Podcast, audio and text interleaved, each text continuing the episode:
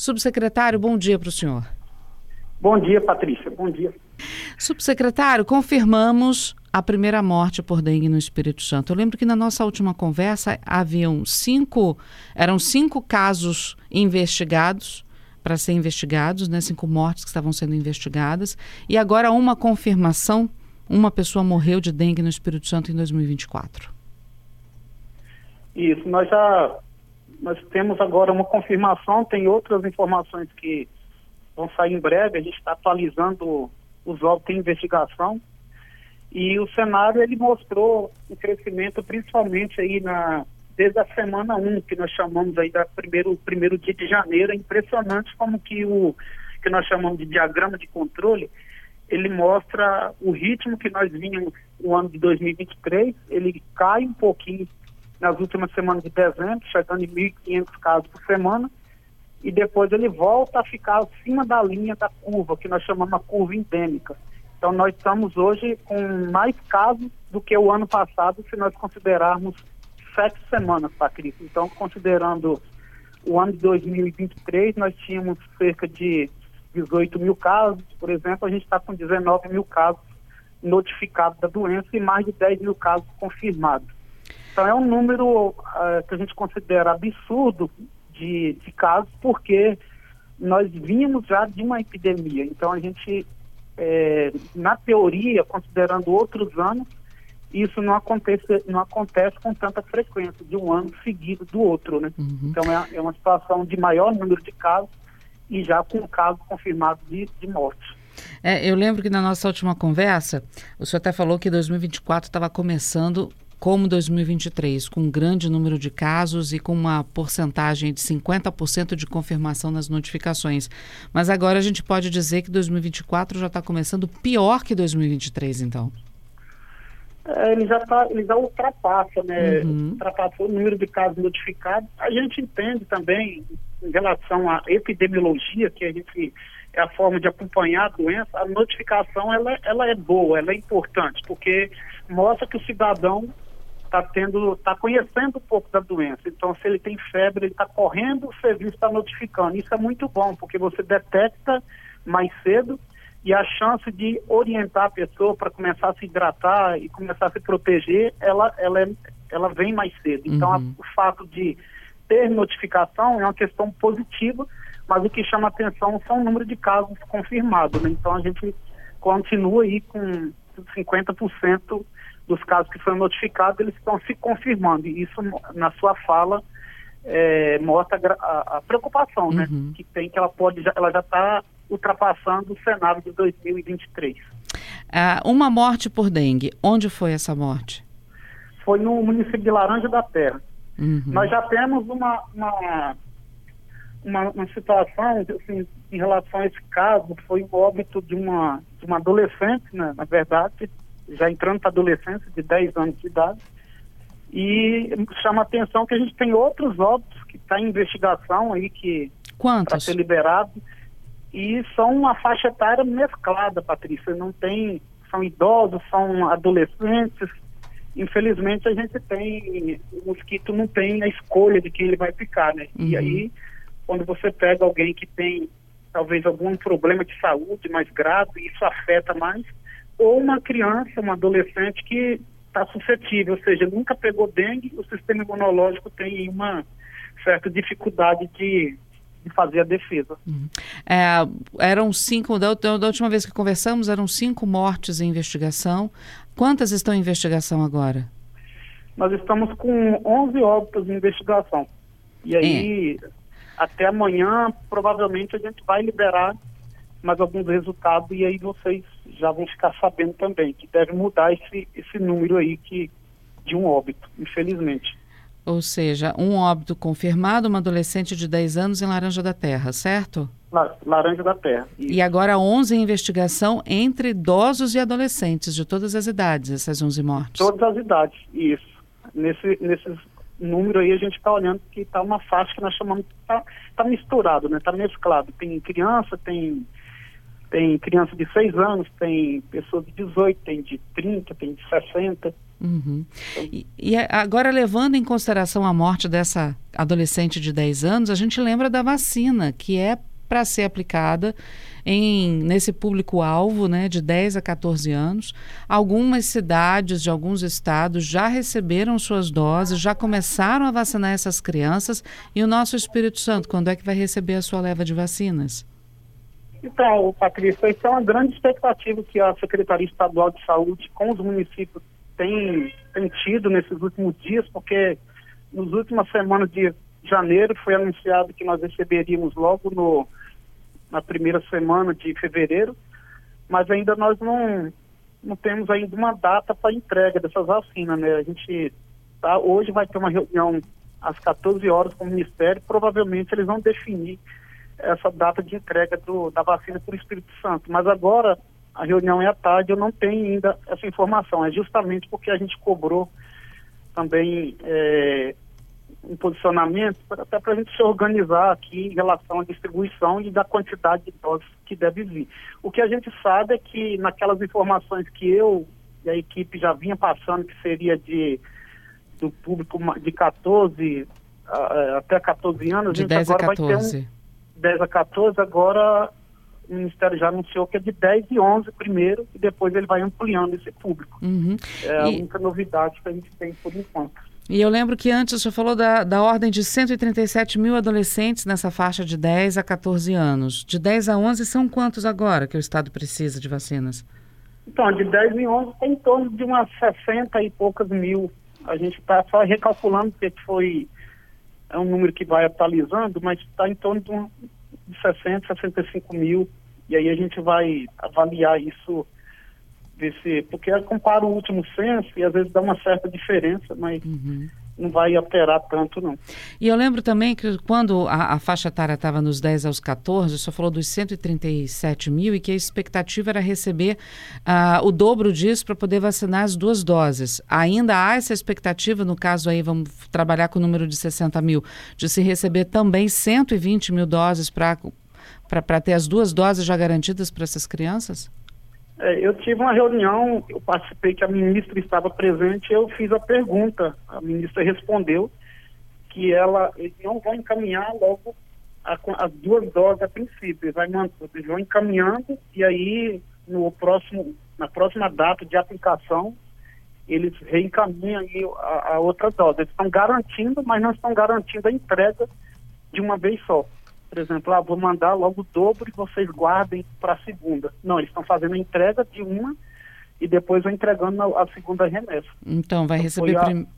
Primeiro, eles está, o Ministério da Saúde está mandando as primeiras doses.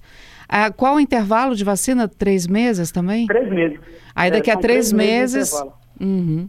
E o Ministério é. tem garantia de que daqui a três meses vai ter essas vacinas também para entregar? Porque tem essa questão é, da, da quantidade de quendenga, né?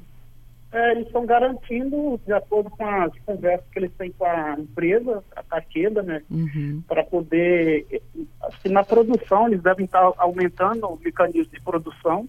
E outra questão que talvez pode estar acontecendo, Patrícia, também é que nesse intervalo de três meses, eles podem disponibilizar talvez uma nova remessa, talvez menor, mas aumentando o público. Porque aí você tem a vacina 10 e 11, de repente libera 12 e 13, e aí você vai, vai aumentando aos poucos, né? Quer dizer que vai receber só de 10 e 11 e vai esperar os três meses. Então pode ser que ele faça isso de uma forma escalonada e vai ampliando a faixa etária. Só acredita nisso, subsecretário? É, é porque a gente, a gente tem conversado na, com eles, eu estou vendo essa, essa caminhar por esse lado, né? A gente, a gente confia, né? acredita no, no, no Ministério, porque são as pessoas que está vendo, está tendo essa interlocução direta com a Taqueda, eu acredito que eles também devem estar tá se baseando em cima dessa, desse aumento de produção né, da, da empresa. Lógico, eu não conheço a realidade da, da Taqueda, mas eu acredito que eles estão se baseando em cima dessa, dessas conversas aí com eles. Butantan estava fazendo vacina contra a dengue também? A, Anvisa estava analisando isso, secretário? É, o Butantan está uhum. tá trabalhando com a vacina, provavelmente a expectativa para o ano que vem, e é uma vacina diferente da Quedengue, é uma dose, é dose única. Dose única. É, e isso a gente também, quando eu falei na expectativa, é, a gente está guardando ansioso, porque assim, teria uma produção nacional e, de repente, numa escala maior, somando, lógico, com a, com a Taqueda, que acho que quanto o laboratório tiver melhor, né, desde uhum. que tenha aí essa eficácia que, comprovada, a gente teria mais opções de vacina e, e uma celeridade na, na, ampliação dos públicos. A, o Butantan, da, a vacina do Butantan já tem prazo? Não, Como é que tá? resposta que a gente tem visto é que ela está expectativa para 2025, mas uhum. não deu data, assim, tem início, primeiro semestre, mais depois, a gente não. É mais informação é, de uma forma mais geral mesmo. É, então, por enquanto, a gente depende mesmo da Taqueda. Da Taqueda. Por enquanto, é garantido que está produzindo a, a Taqueda mesmo aí, fabricando a vacina que dengue. Agora, subsecretário, desde 2023, aliás, a gente fala da dengue já há muitos anos, né?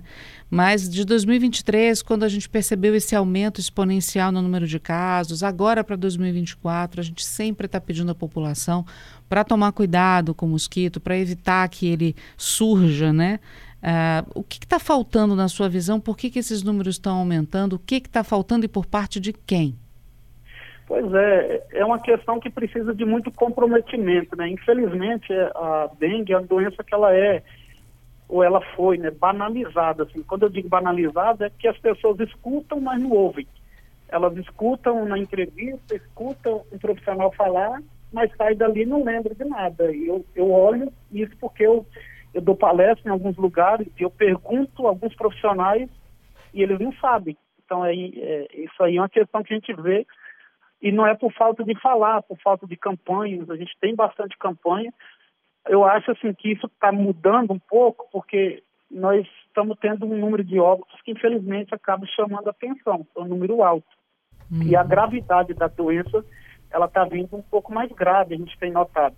Eu acho que o que falta mesmo é essa parte de comprometimento. Nós estamos tentando, enquanto governo, trazer tecnologias novas, só que infelizmente muitas muitas empresas apresentam alguns produtos, a gente tem que avaliar se tem aprovação da Organização Mundial da, de Saúde, do próprio Ministério, porque para não investir recurso público de uma forma que não vai ter efetividade, mas a gente está na mira agora aqui com uma, algumas tecnologias para testar.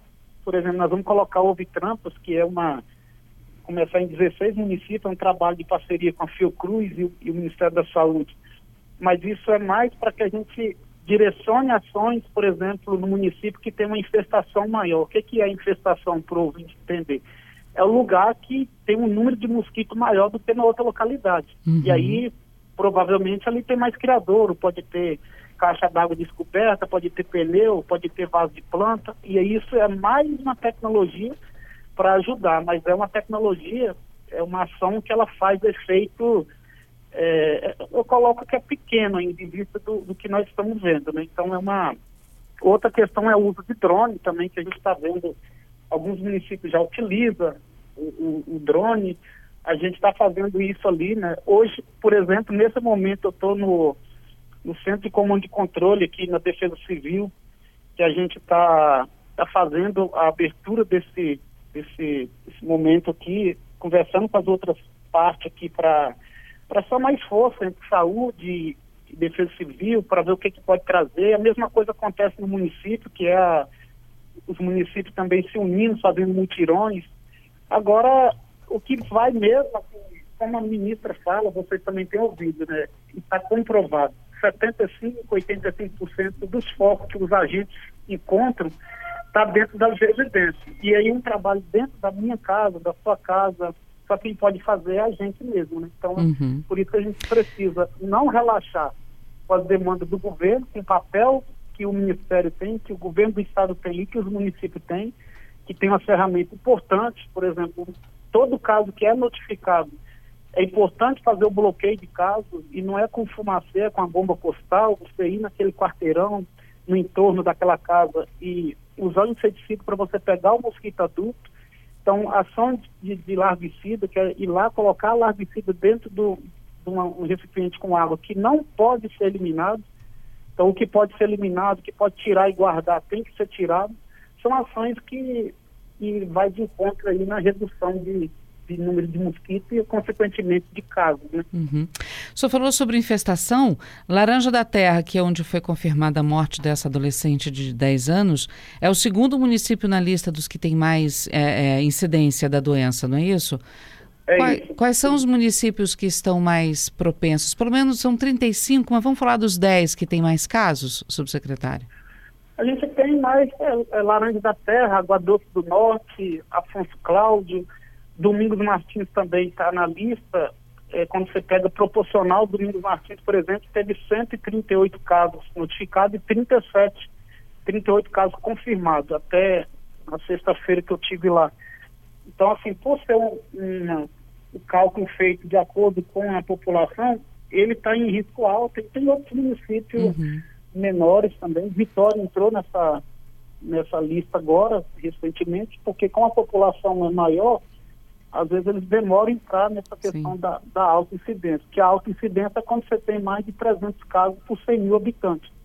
Uhum. E aí o cálculo um município de Serra, Cariacica, Vitória, Vila Velha, por exemplo, ele demora mais a ser alcançado. Agora, o município que tem aí 10, 15 casos, ele rapidamente ele sai da sua zona, uhum. que é considerada de normal. Né? Essas 11 mortes que estão sendo investigadas, que o senhor já falou que o número de óbitos vai aumentar, né? vai passar de um, infelizmente. Essas 11 mortes estão nesses municípios? Elas estão em municípios, nesses que eu falei, tem, tem neles também tem municípios fora dessa, dessa uhum. acima da, do, do, de alta incidência. Então tem município que tem está na incidência média e tem óbito também. Então uhum. é às vezes pode, pode acontecer também, Patrícia, uma questão assim, como a dengue, é, 80% aí dos casos é considerado tratável dentro da faixa etária, de, desculpa, não é faixa etária, dentro do período que você identifica mais rápido, mas tem mais de 30% que não é notificado. Então, assim, é, pode ser que o município tem óbito, mas não está nessa, nesse, nessa classificação de, de alta, de alto risco, é porque às vezes as pessoas também acham que não é dengue, pensam que é um resfriado e acaba não notificando, né? E aí quando ele volta, nós, por exemplo, em 2023, o ano passado, dos 98 óbitos nossos, 40 foram notificados pós-morte. Ou seja, ele, ele não entrou no hospital como, como dengue. Aí, de uma forma ou outra, na investigação nós descobrimos, ou pelo RT-PCR que colheu, ou pela necrópsia que faz no SVO, e aí nós descobrimos 40 óbitos que não foram notificados. Então, uhum. apesar de nós termos uma notificação alta, a gente ainda precisa que as pessoas continuem se conscientizando. Assim, ah, é dengue, corre lá, o serviço vai notificar. E aí ele consegue é, investigar, o LACEN vai dizer, não, não é dengue, é chikungunya, é zika, ah, não é nada dessas arboviroses. Uhum. E aí a gente vai descartando. Né? Alguma chance, é, uma pergunta triste, mas preciso fazer alguma chance desses 11 óbitos em investigação se confirmarem como dengue? O senhor falou que a gente teria uma mudança nesse cenário de óbitos, né? Ou seja, vai aumentar? É, infelizmente, infelizmente a gente está tá previsto aí de aumentar mais uns dois óbitos, né? Infelizmente, ah, tá. assim, a gente está investigando, aí provavelmente a gente vai ter, vai, vai mudar essa tabela. É, uhum. é igual você falou, é uma pergunta triste, mas é que é a realidade. Né? Uhum.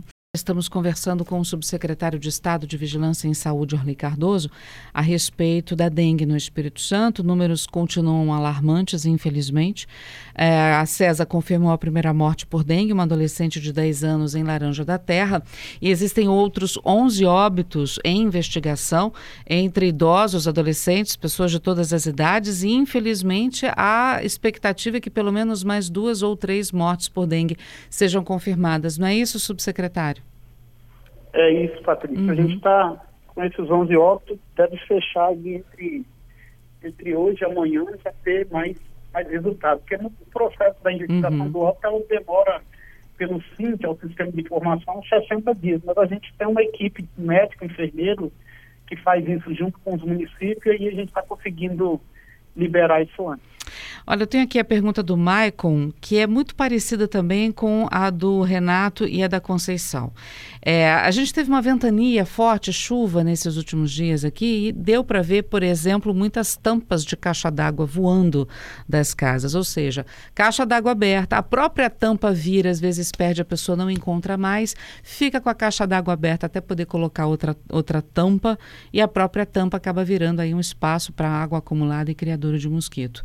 É, essa questão também das pessoas olharem o imóvel pós-chuva e olharem a rua, as suas ruas e as prefeituras também olharem por isso é extremamente importante, né? É, isso é crucial na, no, no, controle, porque esses exemplos aí são muito bons, é a realidade que acontece. A gente uhum. tem o que nós chamamos de depósito preferencial, que a gente classifica quando é caixa, quando é planta, quando é pneu. E um exemplo que eu vi ontem no apartamento foi que a pessoa teve uma ventania, levantou uma sacola e por infelicidade era perto de uma árvore, uma, uma sacola ficou presa na janela, cheia de água e se, parece que contar não acredita, mas ela estava no local, virou um criador para mosquito, estava no lugar fresco e com água.